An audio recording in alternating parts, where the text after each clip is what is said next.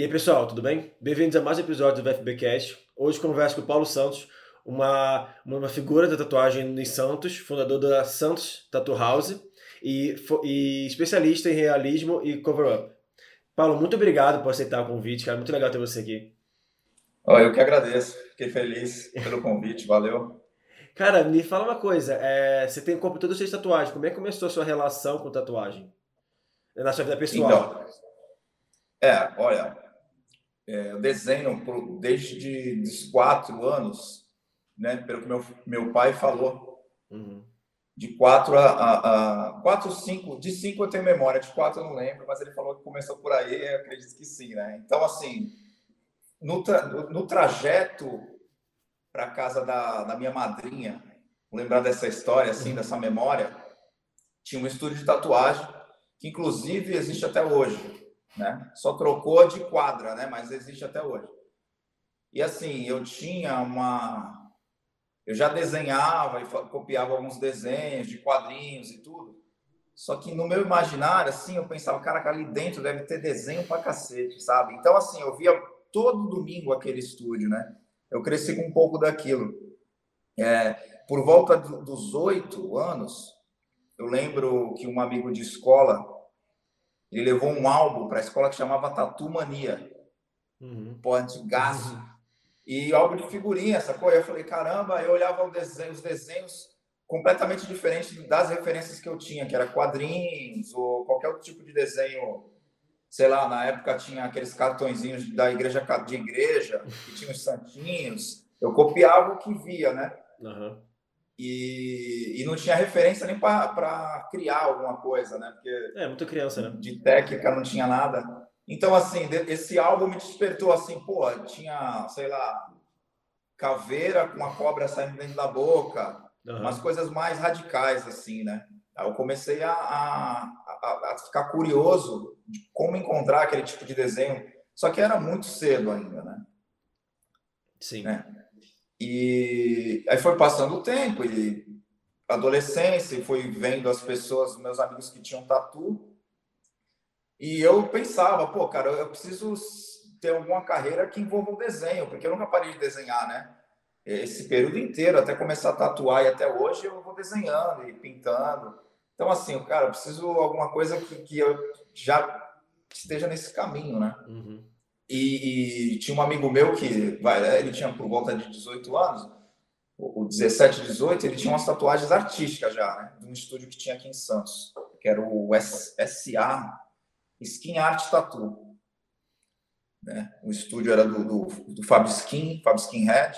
Aí tinha várias feras, né? Do, do, não sei se você já ouviu falar do Mordente, você que está entrando agora no meio, tinha o Mordente, não. o Medonho. Ele, o Mordente é uma figura assim bem conhecida assim no mundo da tatu e tinha um medonha, os caras eram fera. Esse meu amigo tinha tatuagem dessa galera, uhum. né? E eu falava, cara, será que esses caras eles ensinam? Será que não? Tal, tal, tal. E você tinha quantos anos? Pô, eu quero aprender isso daí. Oi? E você tinha quantos anos? Cara, isso daí eu tinha uns 15, 16. Quando eu tava já querendo ir atrás. Aí comprei revista, não achava onde tinha curso. Uhum. Né? Aí passou os 15, os 16, eu via o pessoal chegando no bairro lá com tatuagem e tal. Eu falava, caraca. Você não tinha cara? nenhuma ainda, né? Não tinha nenhuma. Quando eu fiz, no dia do meu aniversário de 17 anos, eu tava num bar, né? Uhum. A gente tava, né? Eu tinha 17 anos, mas a gente bebia, né? Já, né? Uhum. Então eu tava lá, tal, bebi comemorando meu aniversário. Cara, vem um, vem um cara com a maquininha caseira uhum. de cadeia, né? E o cara tinha puxado uma cadeia, sacou? Uhum. Uns anos e aprendeu a fazer a maquininha. E o cara tava na casa dele lá e resolveu fazer a máquina. Só que ele chegou no bar e, e, assim, cara, pô, de repente ele chegou no bar e falou assim: pô, pessoal, Ô, rapaziada, não tem ninguém que saiba desenhar aí, não, porque eu fiz essa máquina e queria fazer tatu. Hum. Cara, na hora eu falei assim, putz, no dia do meu aniversário é o melhor presente que eu, que eu poderia ganhar. E eu comecei naquele dia, naquele momento, eu comecei a tatuar. Hum, você começou a fazer o pessoal lá mesmo. É, tipo, já tava aquela galera, daquela galera a gente foi pra casa do cara. quintal do cara, completamente roots, né, a uhum. parada. Eu não tinha noção de nada, nada. A, a noção que, que, que, se tinha no momento era o que ele aprendeu na cadeia, sacou? Então ele sabia que tinha que. Era um motor, é um motor. Eu tenho ela até hoje, tá comigo. Eu, eu até enquadrei ela, uhum. a máquina. Motor, se eu não me engano, de Autorama toca fita de carro. Acho que era Autorama. Caralho. E aí ligava direto na tomada e, e você acoplava uma caneta com fita isolante, a caneta vazia, né? Uh, para quem, quem é tatuador sabe que a haste que a gente conecta na máquina, ela tem uma argola que uhum. conecta no pino na máquina. Sim. No caso ali, a máquina ela tinha uma, uma catraquinha com uns buraquinhos. Então, o que a gente fez? A gente pegou o aro da bicicleta que tinha um L e encaixamos no buraquinho. Nossa. Uhum. E amarrava a agulha, amarramos a agulha com a, com a linha e dá-lhe palhaço com, com um cigarro de maconha na boca. Ali era o. Mas você, se tatuou é, nesse momento também? Oi? Você se tatuou também nesse momento? Nesse momento, não. Uhum. Aí, meu, começou o underground total. E o que que faz? Aí eu falava, cara, o que que eu faço? Ele, brother, tu mete a mão e sai puxando. Aí eu fui fazendo desenho, sabe? Eu fui fazendo e, e limpamos, limpamos com Perfex, com água. Uhum. E é isso, mas assim, uma, algo bem, bem perigoso, mas 2000, né? Uhum. É. No ano de 2000. Já tinha internet, mas para mim, é sem chance acesso à internet na época, eu nem pensava, né? Entendi. E também tava, ainda, era ainda era escasso, né? Sim, com certeza. Era escada e, e, não ia ter conteúdo também de, de, de explicação. É, sobre esse assunto, é, não tinha como. É, não tinha. Mas aí, aí, como é, aí quando, quando foi que você fez a sua primeira tatuagem? Tipo assim, não você fez tatuou, você fez em você, assim, você fez sua... Aí, aí, eu, aí eu já tava com... Acho que eu já tava com 18, cara. Uhum. Aí eu tinha, eu tinha um desejo de fazer uma rânia, sabe a rânia japonesa? Aquela ah, tá. a, eu tinha uma referência de um desenho que ela era partida no meio, uhum. de um lado uma cor, de um lado outra. Só que assim, né? Eu olhava o desenho no braço de um, de um cara, né? Então, era um desenhão. Uhum. E eu era franzino. Porra, fiz um bagulho muito pequeno, Nossa. cara, muito feio. Eu fiz aonde? Qual parte do corpo? Eu fiz aqui. Ah, tá. Hoje em dia eu até cobri ela, né? Porque cara, muito ruim assim. E pô, a galera zoava pra caraca, falava que era uma maçã partida ao meio. Falava que. é, não é que não deve, ter sido feito, tipo. Tinha, não tinha tatuador nessa época aí, né? Você é de Santos mesmo, você, você nasceu. Sou de Santos. Santos. Não, aqui já, aqui já tinha cena, já acontecia já, já. pra caramba. Ah, tá. Porque assim, no Brasil. É, o primeiro é, tatuador foi, chegou aí, né? Chegou aqui. Sim. Então, assim, aqui foi indo, né? Galera de praia, galera de, de Porto, né? Sim. Então aqui tinha uma galera. Tanto que assim, esse do Skin Art, ele já tinha um puta nome, era forte pra caramba. Uhum. Entendeu? Ele, ele, ele. Na verdade, assim, o Fábio ele era um cara à frente, assim. Ele montava máquina, ele fazia uns realismos pequenos, né? Coisa que hoje em dia o pessoal está começando a fazer, ele já ele tentava, ele fazia muita coisa, mas assim, não de, de curioso, não, ele fazia estudado, assim, sabe? Era um cara maneiro e de repente desapareceu, não sei onde ele foi parar. Uhum. Né? E outros caras foram, o Mordente foi aprendiz dele, foi dando continuidade. Então aqui ganhou nome. Ainda mais na, quando não tinha internet, que o forte era a publicação nas revistas, né? Sim. Então os eventos que você comprava, por exemplo, não sei quantas revistas tinha, tinham duas revistas, né? É, Metalhead e alguma coisa tatuagem, não sei se é o Manac brasileiro, eu acho. Então, assim, você comprava duas revistas, as duas revistas os caras estavam lá e os caras eram de Santos, uhum. entendeu? Entendi. Era isso. Mas já tinha uma cena assim. Entendi. É, porque é, tipo, Lucky Tattoo, esse pessoal, o Eugênio também, né? Tem uma galera que era bem, bem iniciante, bem que começou a cena da tatuagem. É, mas como é que foi a relação com seus, assim, não sei, relação com seus pais, relação com seus familiares, quando você começou a tatuar, quando você começou a fazer tatuagem? É, então, no, a princípio, né, nessa situação da máquina caseira, essa brincadeira, eles não, faziam, eles não faziam ideia do cenário, entendeu? Uhum. Eu só falei, olha, eu queria começar uma carreira, eu queria muito começar e eu, acabou acontecendo dessa forma e tal. E ele só falava assim: ah, toma cuidado com quem vai lá fazer com você, né? E só que assim, a, o lance era dentro de um trailer desativado que era no quintal do cara. Uhum, uhum. Então, assim, a vantagem é que assim, o trailer era, era, o, o, era revestido de inox, né? Então, assim, uma superfície né, fácil de limpar e tal. Uhum. Então, até que eu me sentia seguro nesse momento.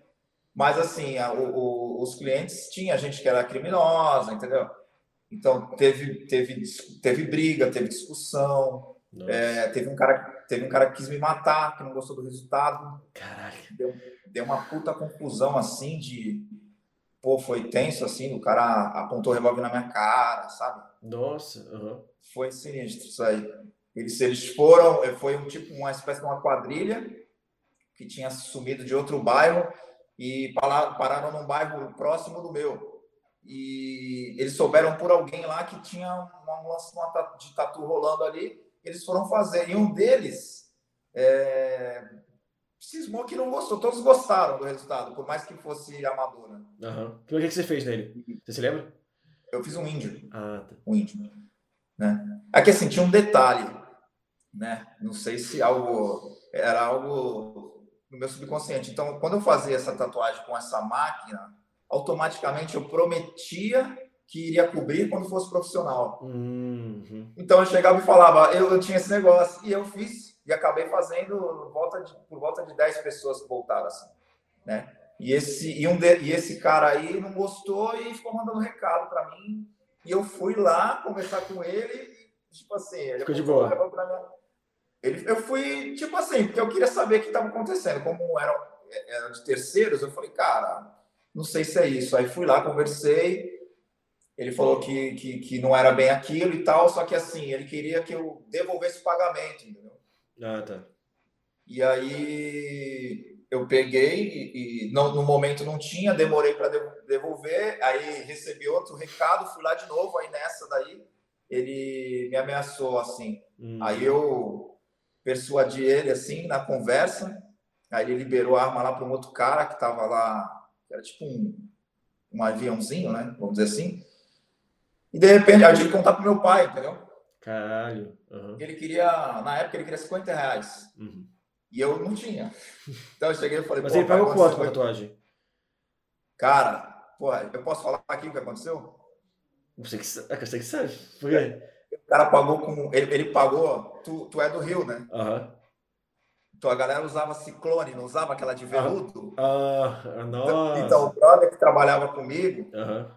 Que, que era na casa do cara, ele deu, ele gostava de ciclone. E a gente, cara, assim, né? Minha esposa vai me matar, vou falar isso. O, a gente gostava do negocinho, entendeu? Hum. E o cara levou o negócio e levou a ciclone. Ah, e aí o pagamento foi nisso, cara, na época, entendeu? É, e aí ele, ele, fez uma matemática de que valia 50 reais a dele, em relação à quantia lá que eles, que eles fizeram pagamento pra gente. Entendi. E, pô, eu falei pro meu pai, pô, 50 reais aí, pai, eu expliquei a situação. E ele ficou de boa, numas, né? Ficou aflito, mas eu falei, pô, já volto. Só que minha mãe escutou, cara, parada, hum. e ficou uma choradeira dentro de casa, porque eles acharam que eu ia voltar, que eu não ia voltar, né? Uhum. Só que eu cheguei lá e, e voltei, e ele tava de longe, assim, jogando bola tal. E ele, quando ele me viu de novo, muito rápido, né? talvez ele tenha achado, pô, esse cara vai sei lá, voltou para armado, alguma coisa do tipo. Mas eu peguei os 50, eu vi que ele estranhou, peguei os 50 reais e balancei assim. Aí ele, oh meu Deus, aí ficou todo. Aí ficou mais leve. Não sei o que, então. ficou amarradão. E depois eu fiquei sabendo que um mês depois ele, esse cara morreu. Ah, caralho. É. Cara, muito doido, muito doido. Mas, mas aí seus pais, como é que. Sim, eles proibiram de alguma forma de você continuar nesse negócio da tatuagem? Não, não, aí, não. Aí depois que aconteceu, aí eu conheci um pessoal do meio, né? Uhum. E aí um, um desses caras me, me deu umas dicas. Aí eu comprei uma máquina profissional, né? Fonte, né? Ele me deu algumas dicas e eu, eu continuei o que eu já tinha começado, né? Só que aí eu já fazia na minha casa, no meu quarto. Ah, tá. E a máquina já era profissional. E detalhe, né? Tipo assim, antes de, de eu adquirir a máquina profissional, eu fui no, naquele mesmo estúdio que eu passava quando era criança, eu fui e o cara me cedeu a máquina profissional para fazer a minha primeira tatu. Ah, então eu, eu, eu, tinha ali como referência. Na verdade, né, antes, antes até desse lance da máquina de da máquina do autor, de autorama, na máquina caseira, eu vendi alguns desenhos para esse cara da, da, da Brás Cubas, onde eu passava quando era criança, uhum. né? Eu lembro que até a primeira impressão que eu tive da loja, porque como eu eu, quando era criança, eu pensava, cara, aqui deve ter muito desenho, muita referência. E assim, quando eu cheguei, eu já fui direto olhando para as paredes e para os lugares para ver, cara, tinha, tinha pilhas e pilhas de pasta de desenho. Acho que eu passei assim umas três tardes indo lá só folhear, uhum, sabe? Muito legal. Aí depois, aí depois rolou o lance da máquina caseira e depois rolou o lance da primeira tatu com máquina profissional. Ah, entendi. Então, tipo assim, você, você meio que aprendeu tudo na marra de qualquer jeito também, né? Tipo assim, você tudo, teve. Tudo você, aí você ficou quanto tempo na, na, na, no seu quarto? Aí depois você foi. Qual foi, qual foi o processo depois de, de desenvolvimento seu mesmo no trabalho? É, então, aí, aí depois de casa eu já tinha, já conseguia cobrar um pouco mais, né? Eu já tinha é, pasta de desenho, então tinha bastante conteúdo assim para apresentar para os clientes. E um desses caras que, que me, deram, me deu as dicas, é, é, a, a, gente abriu uma loja junto. Uhum. Então eu fiquei um ano em casa. Então, 2000. Um ano não, uns, por volta de oito meses. Em 2000, 2000 e, no final de 2000, assim, 2001, acho. Agora não consigo me recordar. Uhum. A gente abriu uma loja. Aí, na verdade, assim, ele já tinha a loja nesse endereço, fechou e abriu de novo comigo. Então eu tinha 18 e já tinha aberto a primeira loja, entendeu? Hum, foda. Uhum. Entendeu? Aí... E aí de lá uhum. é, a gente foi trabalhar para outro cara que tipo abriu uma loja mais bacana, né? E, e, esse meu brother na época, né? E acabou discutindo com o dono da loja e eu fui acompanhar ele por conta de, de amizade, assim, né? e a gente foi para outro endereço. Aí começou, mudamos muito. Sim, endereço. sim. Aí, sei lá, dali em diante, eu tive uma, duas, três lojas com ele, uhum. sempre mudando de endereço. Até que depois eu voltei e fiquei só de novo, numa sala. E aí eu, eu tive uma projeção maior, assim, entendeu? Que eu tinha mais liberdade para tudo, né? Escolha, até a escolha da decoração da loja, é, o jeito que eu queria abordar meu cliente, né? porque a, a, época que a gente era sócio era muito difícil, é, dinâmica profissional não, não batia. Uhum. É, é, negócio que alguém é muito complicado mesmo. É, e atendimento ao cliente, assim, nem eu nem ele tinha noção. Uhum. Então, muita coisa eh, se perdia, né? Deixava de faturar e, e deixava de, de, de, dar respaldo para o cliente, né? Era muito ruim, assim. Então, depois que eu fiquei só, e foi em 2006, mais ou menos aí eu fiquei mais à vontade e consegui é, prosperar mais, assim, né? Uhum. Aí nesse tempo você, você foi estudando outros, os estilos, você já tinha, assim, você sabia os estilos que queria trabalhar ou estava trabalhando qualquer, qualquer, qualquer, tipo de estilo de tatuagem, o que o cliente aparecesse? Ou você já sabia então, mais ou menos que gostava? Eu, eu curtia muito, muito aquele lance de bárbaro, sabe, cara? Eu achava irado uhum. essa parada dos bárbaros, essa coisa um pouco mais real, parecia um pouco mais... É, é Boris Valejo, não sei se já ouviu falar, o pintor. A galera conhece aí, então ele pinta um realismo. Ele pintava o Conan, sacou? Hum. Aquelas capas do Conan, aquele estilo ali. Hum. Frank Frazetta, essa galera que era mais anatomia, pô, achava aquilo ali top. E já tinha uns catálogos, né, que tinham vikings, bem trabalhado assim, índios. E o que acontece? É, a máquina, cara, era muito pesada, sacou? E assim, e quem, quem, quem conhece sabe daquela época que, pô, cara, para tu tremer um traço assim, era rapidinho. Então, assim, eu senti um pouco de dificuldade no, no contorno. E eu comecei a estudar a parte do realismo e percebi que não precisava tanto, de tanto contorno. Uhum. Sacou? Uhum. E aí eu fui desenvolvendo por conta disso. Então, falei, pô, aqui eu não preciso fazer um traço tão reto, tão circular e tal, não sei o quê e assim eu fui desenvolvendo um pouco mais o realismo. Entendi. Né? E nesse meio tempo desenhando, desenhando, Mas, assim, eu, eu ia muito atrás da referência realista. Ah, eu vou criar uma, uma coleção de desenho, eu ia atrás de foto, quero fazer uma coleção de bicho. Eu vou misturar um bicho com uma pessoa, mas eu sempre ia atrás de foto. Entendeu? Entendi. Aí, entendi. Aí, nesse, aí nesse, nesse, nesse tempo você também foi trocando de estúdio. Você ficou um tempo sozinho, depois foi trocando de estúdio também. Você foi para outros estúdios ou ficou vários anos sozinho? Eu fiquei nove anos hum. nesse mesmo local. Né? Quando eu mudei em 2006, eu fiquei, só fiquei nove anos. E depois. Em Santos, né? É, em Santos mesmo. Hum. Aí depois é, eu, eu fui para. Aí eu, eu, eu, uma garota veio trabalhar comigo, né? A Ive, aí a gente trabalhou junto um tempo, depois a gente abriu uma loja junto no shopping aqui em Santos. Uhum. Aí depois eu vim para cá, para onde eu tô agora. Ah, tá. Aí nessa loja lá a gente ficou uns quatro anos por volta. Depois eu vim aqui, abriu para cá e abriu o Santos Tattoo House. Entendi. Aí você quis voltar, ter um negócio só seu e, e é isso, né? Você quis ter um negócio só seu por enquanto, nesse momento. É, sim, sim. Uhum. É, eu, eu, experimentei, né? Várias fases, né? Sim. Na época que, que, que eu fiquei só, assim, é, quando você tá só, por mais que você erre, né?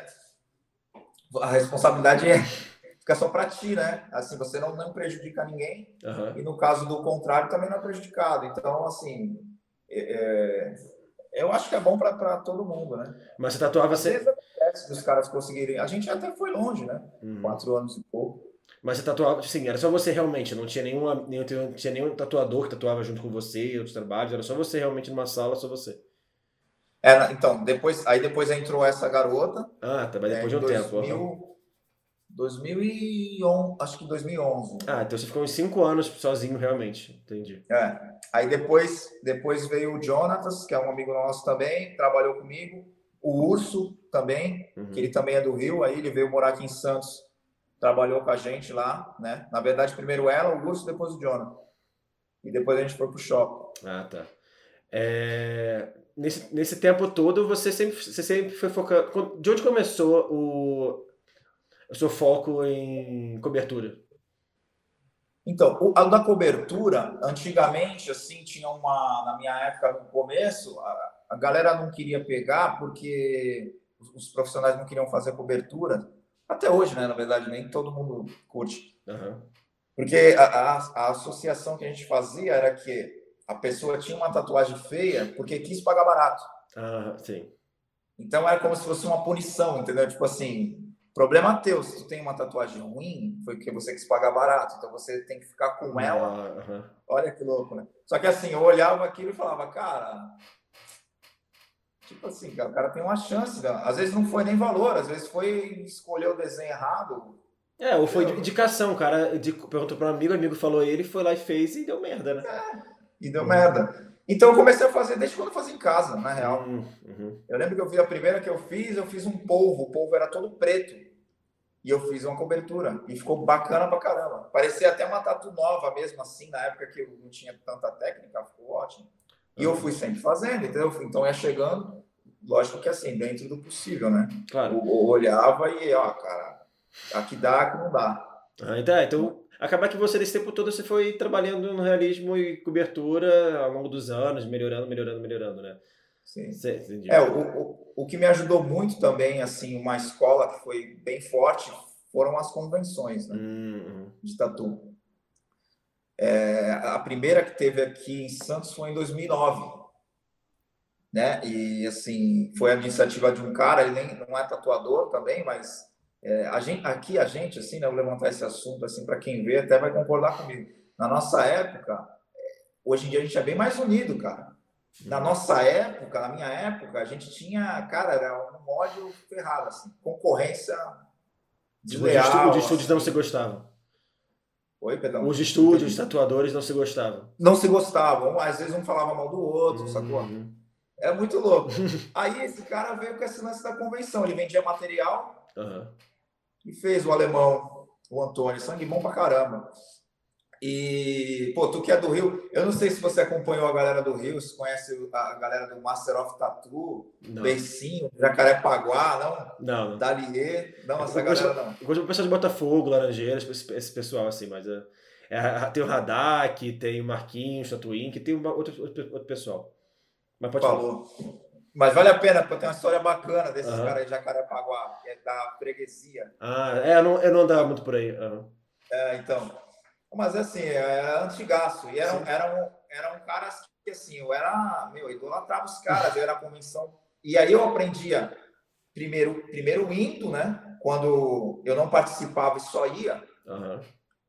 Eu, eu ficava horas observando, entendeu? Atento, atento, atento, atento. Pô, até a hora de o cara colocar a máquina no, no, no batoque, na hora que ele estava colocando a tinta, eu ficava escaneando tudo. Às vezes acho que até incomodava. e, um de, e um dos caras que eu via muito era o Bessinho, que era do Master of. E ele, e ele tava. Ele, e um deles estava, desse, desse estúdio, estava de jurado nesse primeiro evento que eu participei, velho. E aí eu falei, caralho, aí eu falei para ele, pô, meu, muito louco, porque eu era fã, eu sou fãzão né, de vocês e vocês estão aqui hoje e tal. E quando teve convenções no Rio de Janeiro, eu fiquei na loja deles. Ah, uhum. Dormi lá, porque tinha, tem, tinha espaço né, para se alojar, né?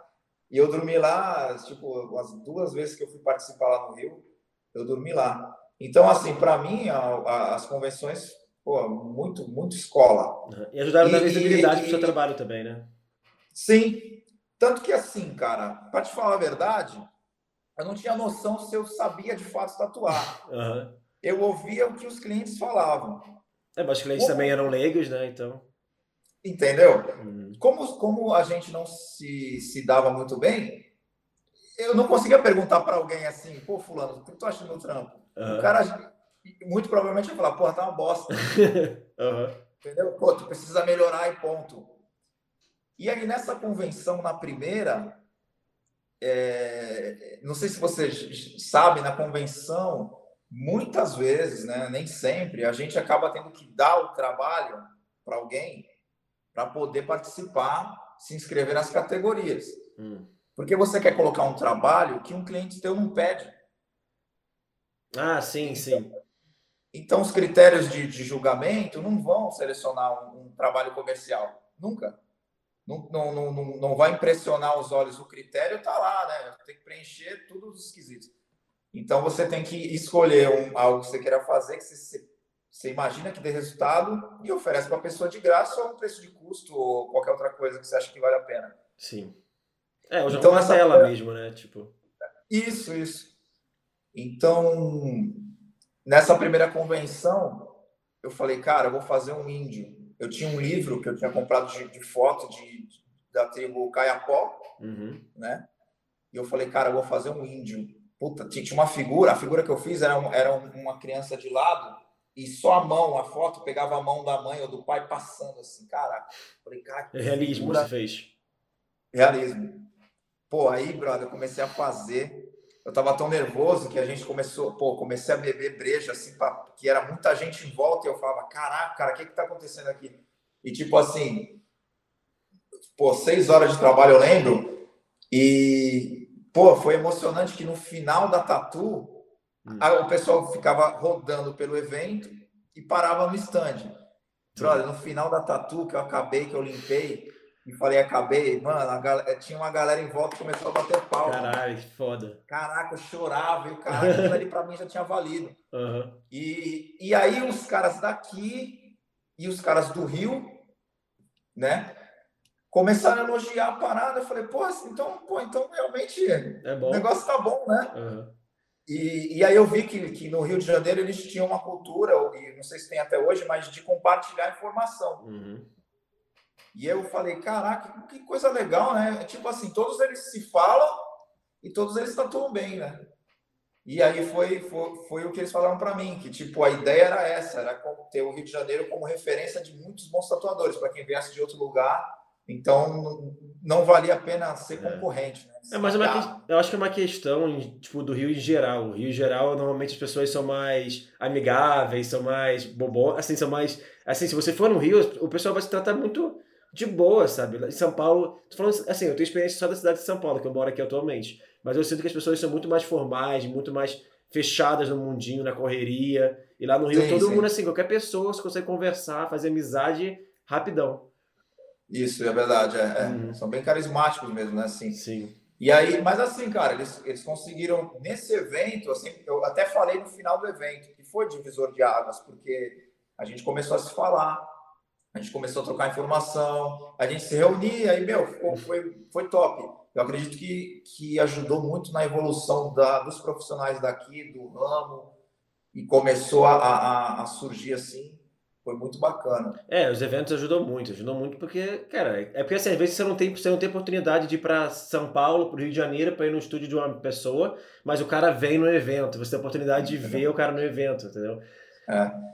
É muito é, E bom. às vezes até se tatuar, né? é, então. A gente espera o pessoal vê na lista quem tá vindo, fulano, pô, qual dia? Pô, daqui a seis meses, o cara até junta uma grana, pô, quero fazer a tatu. Cara, é, eu fiz isso, tipo assim, na, na Tattoo Week 2019, aqui em São Paulo, tinha um tatuador que eu acompanhava no Instagram há um tempo, ele, ele assim, ele é um tatuador... tem 5 anos só, ele é jovem, deve ter um pouquinho, um pouquinho mais velho que eu só, mas assim, eu vi ele no Instagram, queria fazer, mas era um bairro muito longe o estúdio dele.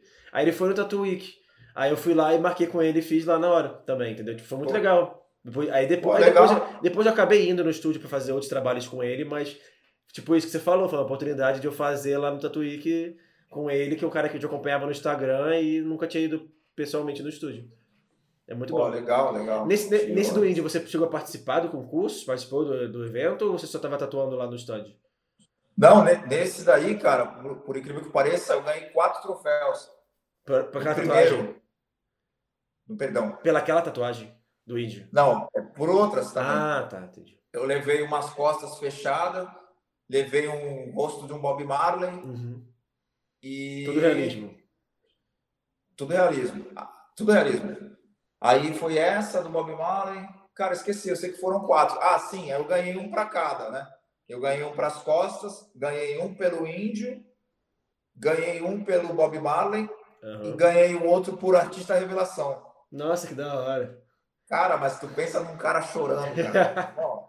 quase derreteu a minha cara, de tanto que eu chorei. Uhum. Eu tinha muita vontade de ser premiado, né? E tinha muita vontade de participar. Porque eu ia visitar as convenções de São Paulo, né? Na Barra Funda, uhum. quando tinha. E assim, a gente comercializava os desenhos, né? As coleções de desenho. Antigamente, não sei se você sabe, a gente tinha, a gente fazia as coleções uhum. originais, tá? É, é, até bom assim, até pro teu conteúdo. A gente é, folhar três com vários desenhos ah, nas sim. folhas. Uhum. A gente xerocava, vendia xerox, ou trocava. Então eu ia muito nos eventos fazer essa troca, ou, é, ou essa venda. E aí, eu, aí é assim, nessa que eu aprendia bastante e fui conhecendo a galera. Entendi. E quando eu pude participar, pô, fiquei felizão. Tanto que em seguida, isso foi em janeiro, eh, quando foi em fevereiro, em março, eu fui num, em um no Rio, no Clube Hebraica, aí na, é. você falou das no Clube, sim, Clube Hebraica. Uhum. É, foi o primeiro que fui no Rio. Aí você, você, você, sempre participava dessas competições, desses concursos de tatuagem, sempre participava nesses lugares, você, desses festivais que você ia? Sempre, sempre. sempre uhum. Eu sempre colocava para competir. E aí, e assim, nesse, nesse momento, era o momento que você ficava livre para aplicar técnicas, né? Que você aprendia. O teu cliente chega né, e pede... Por exemplo, te dar um exemplo. Eu, eu fiz vários índios brasileiros nas convenções e assim, eu sempre conseguia ter, ganhar um prêmio com, esses, com, esse, com esse trampo. Só que nenhuma vez, nenhum cliente veio pedir um índio nacional, um índio brasileiro para fazer. Como... É? Peraí, então, ah, você, você ah, entendi. Você só fazia porque você pedia, você tinha uma tela e você fazia para pessoa, Isso. mas no cliente assim de dia a dia não. Caramba. Não. Pediam, pediam um índio americano uhum. e já era de catálogo, né? Não era uma fotografia. Então, assim, nas convenções, cara, quando ia ter, eu falava, cara, eu vou ter a oportunidade de fazer esse trampo. A ideia era essa, né? É, ou também que você queria muito fazer que não tinha cliente para fazer, né? Isso. Nossa, muito bom. Então, assim, era mó, cara, êxtase, porque, cara, um lugar diferente, aquele, aquele cheiro de arte mesmo, assim, tá ligado? Tu vê que era a confraternização de artista, assim. Caramba, tu ficava muito, muito feliz. Muito legal. Uhum. É, mas, assim, é, você já pensou em, em, trabalhar fora de Santos? Você já, tipo, já pensou em ter um estúdio fora? Você já fez guests fora de Santos? Além é, convenções fiz... que eu digo. Não, eu fiz só uma vez, brother. Só que fiz em São Paulo mesmo, aí na Liberdade, no estúdio privado, mas faz muitos anos. Mas por que você nunca, não pensou, nunca pensou em talvez sair daí? Ou você gosta tanto de Santos que nunca pensou? Não, pô, eu gosto pra caramba da capital, cara. Assim, eu acho que, que, que um período seria bacana. É, é, é, trabalhar, mas eu nunca fui convidado. Ah, tá. não, não, mas tô falando assim, até você, sei lá, nesse início assim que você que você começou a ter o estúdio próprio, você nunca pensou em sair de Santos para abrir em São Paulo, ah, já, como, já, como, o mercado era maior e tal? Pô, eu pensava pra caramba, pensava. Só que eu já tinha algo aqui, né? Sempre com a loja aberta, tinha aquele receio de abandonar a loja e, e, e me aventurar. Uhum. É, tanto que essa vez que eu fui para Liberdade, era um estúdio de um amigo meu, que ele era, ele tinha um estúdio aqui há muitos anos, ele foi tatuar na Noruega, o estúdio dele ficou vazio, e aí eu cobri ele, né? Ah, tá. E assim, eu, eu achei legal, porque, pelo menos na época, né, é, pelo que eu percebi do paulistano, né, ele tem muita confiança no profissional em si, né? eu não tinha questionamento, entendeu? Então a pessoa chegava e, e sentava e confiava, eu achava bem interessante. Aqui tinha muito questionamento, é. tinha muito. Acho que as pessoas se preocupavam muito com a estética da tatuagem do, do amigo. Eu quero que fique igual a do fulano. Eu vi o de fulano, tem um traço fininho. Uhum. Era estranho. Não era pelo desenho, era, eu não sei, cara, era pelo estilo do amigo. Ah, porra, eu quero um palhaço igual do cara. Uhum. Eu quero uma índia. Aí você, aí, aí, você, aí você sugeria e ele ficava rebatendo. Ah, não, mas eu quero assim, mas não quero assim, tipo isso, né? Cara, tinha vezes que eu nem sugeria, porque o que, que eu já sugeri e, e, e nem você falou, né? Eu nem rebatia muito, a pessoa nem rebatia muito, eu já me acovardava e já, já fazia o que ele queria, porque é, é, eu percebi ao longo dos anos, né? Até cedo, né? Nem ao longo dos anos, de que assim, quando a pessoa vem focada naquilo, o cliente vem ele imagina aquilo na pele dele, ponto final. É. E, Tem uma tatuagem, e, né, cara? Se você fizer, ele se arrepender, vai dar merda. É. E assim, ele, ele, tá, ele tá com a cabeça, dependendo do cliente, ele tem uma cabeça é, é, que assim, você vai fazer algo melhor, só que ele não vai entender uhum. que tá melhor. Sim. Ele quer igual a do amigo dele. Ou que viu na revista, ou que viu no artista, né? É. Entendeu? Então eu me acovardava, chegava e falava assim: não, tudo bem, tudo bem, eu vou fazer essa que está aqui no catálogo. Por exemplo, o realismo, é, hoje em dia tem gente que usa até traço, mas na minha época, tipo assim, era, é, era primordial, cara, não pode usar traço, é só em determinados pontos. Uhum. Aí às vezes tu, o cara queria fazer uma Índia, tu fala, cara, vamos fazer a foto de uma Índia americana, em vez de fazer essa do catálogo. O cara, não, pô, mas eu quero esse tracinho fininho que está no rosto dela aqui. Aí tu fala, então ele quer o traço fino, né?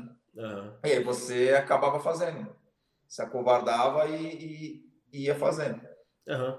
É, mas eu acho que faz parte também. Mas faz parte porque também você tem que satisfazer o cliente, que ainda não. E talvez numa época que você não tinha tanto cliente, também acabava. Mas hoje em dia, hoje em dia acaba sendo diferente, né? Porque as pessoas confiam mais em você e sabem na sua. que você sabe sobre o assunto e, e faz a melhor escolha para ela. Ou ainda continua muito isso? Não, não, hoje em dia não, for real, né? tem ela que você consolida e, e aí a pessoa, às vezes, eu acho bacana pra caralho, o cara chega assim, ó, é contigo. Uhum. Eu quero fazer, bom exemplo, eu quero fazer um, um lobo, mas dá o teu toque. Uhum. Eu quero fazer não sei o que, mas é contigo. Eu quero fazer um fundo do mamão, tá pra mim. Isso deve ser a melhor coisa, né? Fazer... melhor coisa. O cara fica. Se os clientes entendessem um pouco de arte, né? um pouco que seja, né? Tipo, seria muito interessante, porque ele ia saber escolher. Por exemplo, antigamente, pelo menos aqui no, no ensino fundamental, na aula de educação artística, ensinava, eu lembro de ter aprendido luz e sombra com a xícara, não sei o quê. Hum. Então, assim, se a gente fosse instruído a escolher arte, ia ah, ser sim. mais fácil. É. Né? Ia ser muito, muito mais fácil. A pessoa não ia precisar de referência de amigo, ah, meu amigo fez.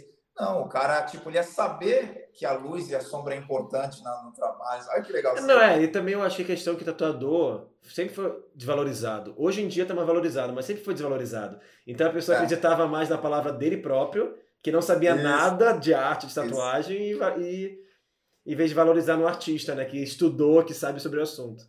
Isso, isso, isso. O cara, ele, é assim, eu quero satisfazer o meu gosto, independente do que você vai usar de técnica. É, eu só quero que isso tenha aqui na minha pele pronto. Tipo isso, sim. É. E muita coisa, né? A gente, até hoje, a gente tem que recusar. Uhum. Recusar. Às vezes o cara, é, é, dependendo do... Você sabe que a longo prazo, determinado tipo de trabalho vai engrossar. Entendeu? Ah, eu quero fazer algo minúsculo, quero fazer um anjo com 5 centímetros. Cara, não dá, bro, não dá. Vai virar, vai virar uma sombra, dá fazer um borrão, né? É, dá para você fazer uma técnica bem falhadinha, assim, bem suave, só que não vai poder ter um tracinho, sacou? Uhum. O cara quer um tracinho, não vai poder ter, entendeu? Então, então é isso. Mas tem mais respeito, sim, hoje em dia. Hoje em dia, é, eu vejo essa galera, a galera que está começando, nem a que está começando, mas é de 2000, 2012 para cá, por exemplo, te dá um parâmetro assim. Uhum. Eu só faço autoral, eu só faço o que eu crio. Tem muito isso, uhum. Tem pra caramba. Só que o cliente também, né? Às vezes é, depende. É, seria legal começar assim. Eu queria ter começado assim. Só que a uhum. minha dinâmica é um pouco mais de atender o cliente, porque eu comecei lá atrás, daquele jeitão. Antiga, é. Na minha época, eu tinha que fazer um tribal. É. É que hoje, fazer é. oriental. É que hoje em dia tá mais, tipo eu acho que as pessoas estão identificando mais tatuadores como realmente artistas e não só aplicar, aplicando o desenho na pele. Então, Sim. tipo assim, o tatuador hoje em dia, ele quer realmente ser considerado artista. Então ele quer. Ele, não, que, não que o tatuador não seja, mas assim, porque tem aquele tatuador que só faz desenho pronto e bota na pele. E aí não, não chega a ser um artista completo, né? Então o tatuador é. agora quer ter o próprio estilo, quer ter a própria quer ter o próprio desenho. Isso, isso é legal, porque aumenta o nível também, né? Sim, sim. Não, sim, então, é, é, é, é o que eu vi de progresso mesmo. Uhum. Assim, né? De 2010, 12, assim, eles conseguiram ter, eles conseguiram captar as pessoas que entendiam um pouco mais. Uhum. Então eles não sofreram tanto a ter que explicar. É. Né? é que eu acho também que a rede social ajuda muito, porque antigamente é muito cliente de porta. Hoje em dia é basicamente cliente de rede social. então a pessoa já conhece o trabalho, já sabe qual estilo vai fazer. Então vai você, já vai em você já sabendo qual estilo você faz, né? Você isso, não pega, isso. você não, você não pega outra tatuadora. É, na minha época, na, na, na, época onde, onde o que me ajudou foi, não sei se você lembra do Miami Inc, que era um programa de TV a cabo. Uhum. Cara, e tipo assim, no estúdio, eu lembro que nos programas as pessoas chegavam com as ideias. Uhum.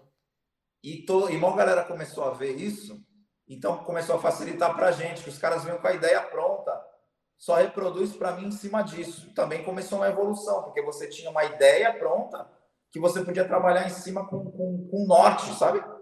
Então começou a desenvolver, né? Tu vê que foi passo a passo. Aí logo depois chegou a geração do, mais do autoral. E, e, e, tá até hoje assim, né? A galera, cada vez que entra, pô, começa a tatuar e já escolhe um, um estilo e guia. E aí deixa o Instagram só naquele estilo, é, né? É, que consegue focar numa, no estilo só, né? Uhum. É, direciona os clientes, é, você falou, direciona os clientes para aquele estilo. Então a pessoa vai lá sabendo que vai ser daquele estilo. Sim. Isso aí. Cara, eu vi no seu Instagram que você fechou a agenda de 2021 e você botou um texto lá. Como é que foi essa sensação? Pô, cara, assim, o, o, em 2019 aconteceu, aconteceu um pouco mais tarde, mas aconteceu também. Uhum. Cara, eu, eu, eu fico feliz pra caramba, né? Porque nem chegou nem. Agora que chegou metade do ano e, você já está né, com o ano garantido praticamente. Pô, fico feliz, porque você recorda do passado, que você, não, você tinha que caçar, né? Hum. E hoje em dia é, é você está com a agenda lotada é o máximo. E também assim, né? Tem até que agradecer o pessoal da região, os tatuadores daqui, que eles sempre indicam, né? O pessoal para fazer o cover up, né? E o cover up, ele, ele, ele pega um tempo legal do dia, né? Sim. E para e você ter um, ter um resultado bacana, o interessante é que tenha uma só por dia. Né? Para você trabalhar focado, né? Eu já cheguei a trabalhar, fazer duas grandes ou três por dia e esgota demais, né? É, cansa bastante, né? Então você acaba na última não ficando tão. Né? É, e a última, tipo assim, você tem que usar recurso. Pô, já cheguei a tomar pré-treino, sacou? Aí, uhum. Como é que é o nome daquele lance lá? É, é, é não é aminoácido, é um lance pra, é tipo pré-treino, é de, de, de, você ficar acelerado e conseguir trabalhar. Aí, uhum. pô, aí você não tem uma carreira longa, né? Uhum. Vai acabar. Eu já tive bastante problema, né? De, de saúde por conta de trabalho. Então, e, e, eu quero ter um resultado maneiro, né? Entendi. Então, eu resolvi, assim, fazer uma só focado por dia. Às vezes acontece uma pequenininha, um retoque ou outro, né, de manhã ou no final do dia, mas nada que passe de, de três horas. E aí depois ou antes eu já faço, eu faço uma grandona e trabalho na cobertura no realismo. Entendi. É, voltando um pouco atrás, você, você quando você estava começando tatuagem, você pensou em fazer alguma faculdade, pensou em, em fazer algum curso, fazer alguma coisa, ou você sempre já sabia que era aquilo e sempre seguiu? Puta, cara, eu sabia que era isso aí, né? Hum. Tanto que, que nem que eu comentei contigo, né? Eu falava pro pessoal que ia cobrir quando fosse profissional. Sim, sim. Então eu comecei para ir mesmo, entendeu? Eu queria fazer curso para aperfeiçoar. É, mas curso focado em desenho e tatuagem, não curso tipo. É, não curso de faculdade, eu assim. Um curso, eu cheguei a fazer um curso em 2007 de realismo, também em grafite. Uhum. E fiz um curso de pintura a óleo também né? Que eu sou, também sou artista plástico, então uhum. pinto quadro, pinto a óleo, pinto acrílica. Uhum. E, então, assim, mas tudo para também para aprimorar na tatu, né? É. é você é um artista completo, é, né, que está falando.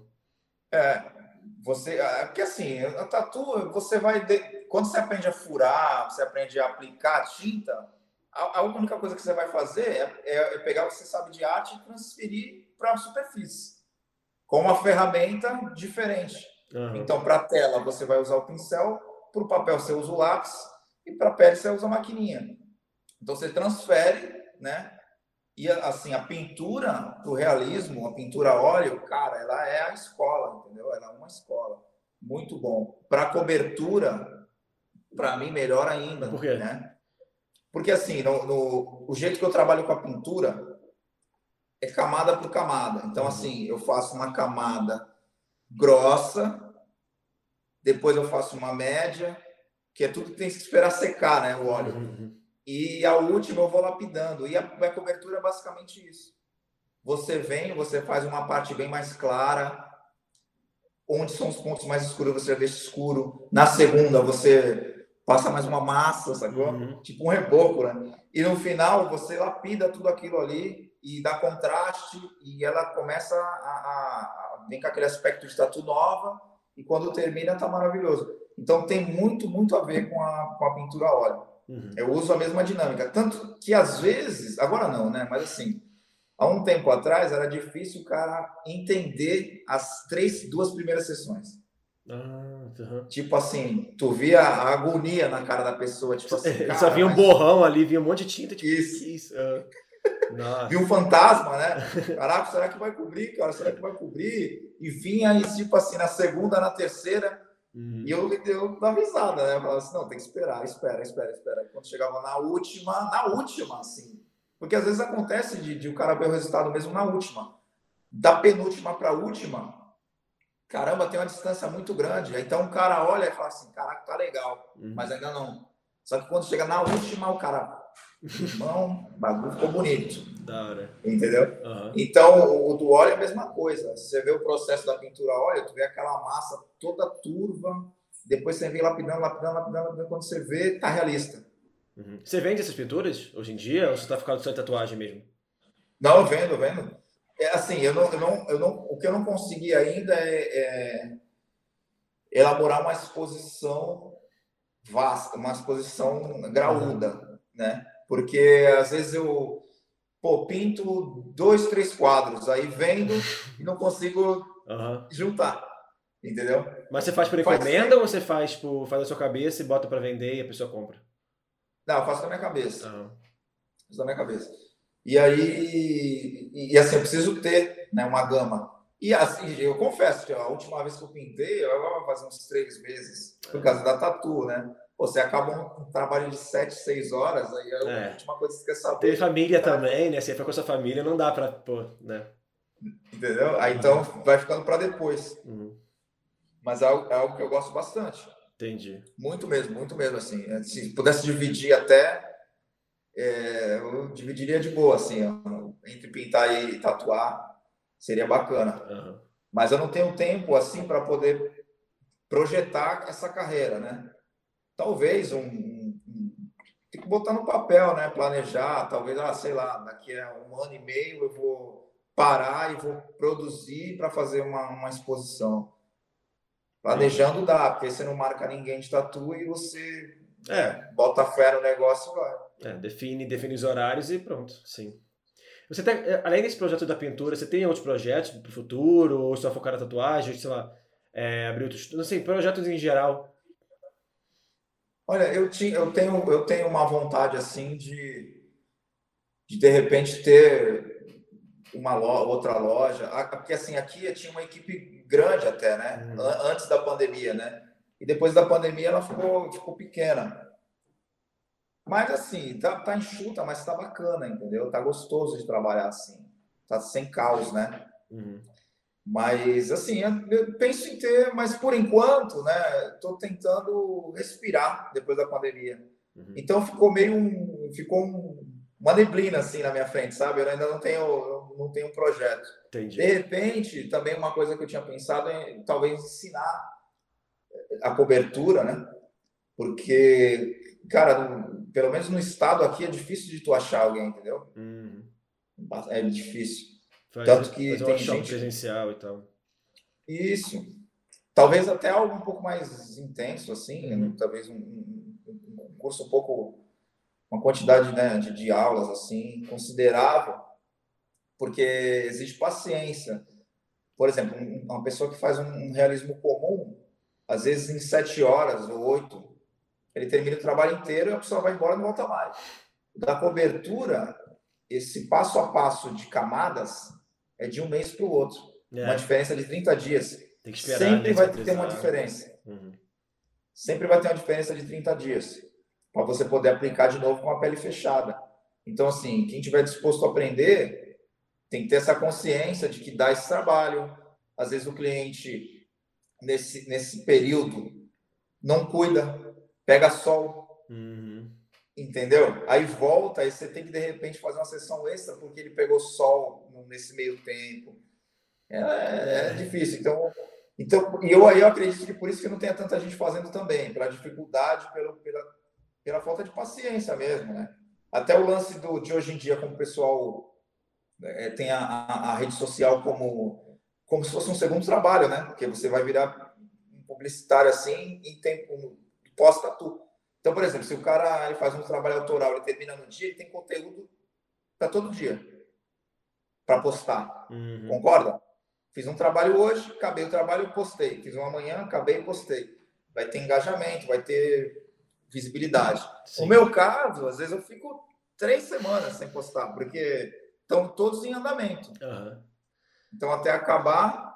Uhum. Então, assim, acho que tem que criar uma, uma didática bacana para o cara não amarelar no meio do curso, né? Tem que saber que então tem que ser muito bem pensado no como como que eu vou passar isso, né? É, tem que então, ter uma didática, eu... né? Você vai, você vai, você vai focar só na tatuagem, vai focar, tipo, talvez desenho, talvez em outras partes, para ser uma pré da tatuagem também, né? Também, como a pintura também, é, né? Então, então, você é, completo. Então, eu, eu tenho assim, isso na cabeça, mas eu quero fazer algo muito bem feito, assim, sabe? Para é, poder... Se for para fazer, faz bem feito, né? É, uhum. para poder, assim, é, é, é para ter até para quem passar o trabalho, né? Uhum.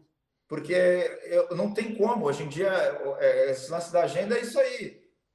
Você imagina, você vai no seu tatuador de, de confiança, e o cara tem o. Ah, tu, tu, você tá lá, pô, chegou no teu brother lá, pô, cara tem essa tatu velhona, cara, pô, queria cobrir. Pô, eu confio pra caramba no teu trampo e eu quero cobrir. Aí o cara fala, pô, eu não cubro.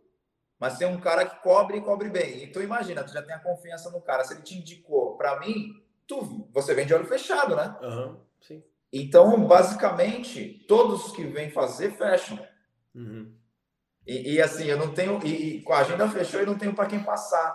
Então, tu pensa a agonia de um cara. Aparecendo cliente, cliente, cliente, você nada. Uhum. Então, então, tu imagina a agonia de uma de um cliente que quer passar o verão de 2022 aí com uma tatuagem nova, co coberta, por exemplo. Uhum. Cara, o cara não vai conseguir, entendeu? E às vezes fica até um. Acontece situações chatas, né? Assim, o cara ficar com raiva, entendeu? De mim, ficar bravo. Pô, tá louco, hein? Pô, mas não tem como abrir a sessão, cara. Pô, não dá. Caramba! Pô, e bate, e sabe? Uhum. Acha que não é nem em relação ao valor, né? O valor as pessoas nem, nem questionam mais, né? Porque... Mas em relação a tempo, assim, a galera fica com raiva, cara. É, você tem alguém que, tipo, você consegue. Mas você tem os tatuadores aí de realismo bom que você recomenda caso aconteça, tipo, de alguém chegar para você. De, de, de, de cover-up. Ou de realismo também. Se alguém chegar para você e falar e você tá com a agenda cheia, você tem alguém ou você. Ou você. Tipo... Não, de realismo. De realismo sim. Uhum. Mas de cover-up não tem ninguém. Uhum. Tem, tem, vai, tem um cara em Campinas que eu sei, que é o Lelo. É, mas é Campinas, né? Então é outra cidade. É. Né? Então, aí não dá. Entendi. É que assim, tem gente que se desloca, por exemplo, eu tenho um cliente que tem um cliente que está em andamento que ele é de Paraty, uhum.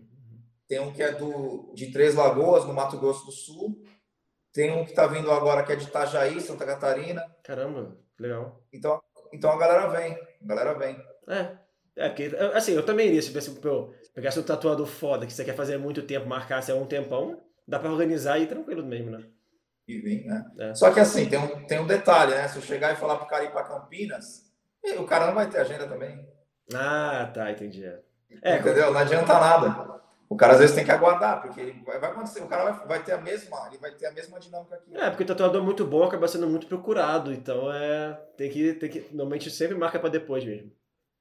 É, e assim, por exemplo, se, se o cara tem 19 anos e tem uma demanda boa de trabalho, ele consegue sobrecarregar o corpo dele e fazer hum, tipo tá o dia inteiro.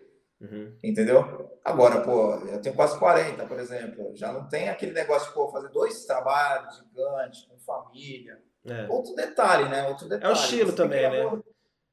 É, tipo assim, Oi? o estilo de, de cobertura e o estilo de, de realismo demora muito tempo, demora. Demora. Então, tipo assim, se, talvez fosse um trabalho mais mais delicado, talvez dê para fazer mais trabalho, dê para encaixar mais cliente. Agora, um trabalho tipo o seu, você tem um cliente no dia, então é mais demorado, né? É, esgota muito rápido. Uhum. E assim, e, e, sem contar o detalhe do tempo que você tem que tirar pós-tatu para fazer os desenhos. Sim, é verdade. Que aí, às vezes você pega um domingo, madrugada, cansei de fazer isso e até hoje eu faço. Né? Uhum. Eu chego em casa, né, eu, fico, eu brinco com a minha filha, brinco com meu filho, né, é, fico com a minha família.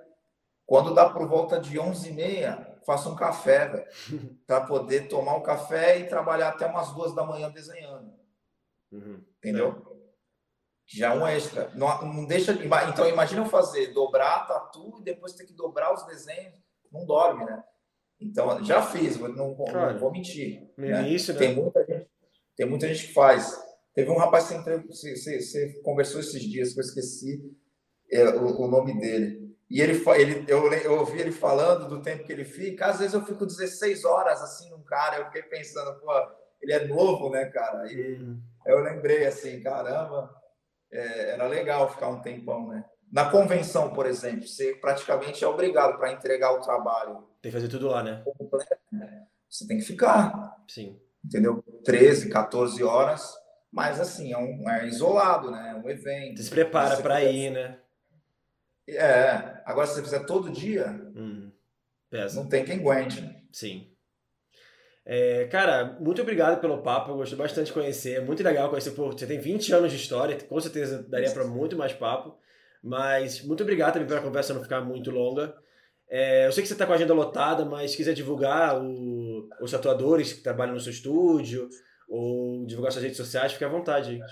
O pessoal te seguir. Ah, pô, legal. Pô, eu agradeço o papo aí, obrigado pelo convite. Fico feliz de poder compartilhar minha história e minha experiência com, com todo mundo.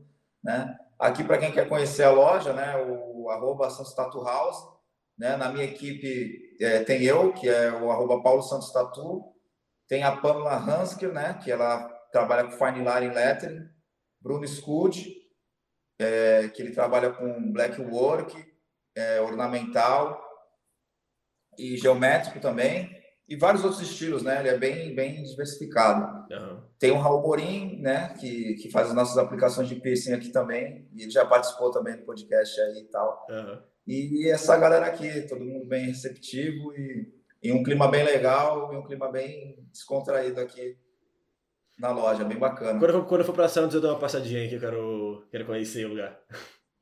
Ah, sim, então vou aguardar a tua visita aí, então. É isso, cara. Muito obrigado mais uma vez. E... Cara, eu que agradeço. Quero te parabenizar também pela tua iniciativa aí, né, cara, de, de poder colocar esse assunto em pauta, né, da modificação em geral. E, né, e, e é eu te falei no início, né, a, a, a, convenção daqui, ela partiu de um cara que não era tatuador. Uhum. E, assim, eu acho interessante quem, quem, quem não é tatuador, quem está de fora, mas, mas tem esse apego, né, tem essa, essa afeição pela, pela profissão. Pô, obrigado aí por, por poder difundir aí, né, e, e espalhar a nossa arte por aí. Valeu mesmo, obrigado. Fico muito feliz quando, quando recebo o reconhecimento também. Valeu, cara. É isso, galera. Muito obrigado. Até o próximo episódio. Valeu.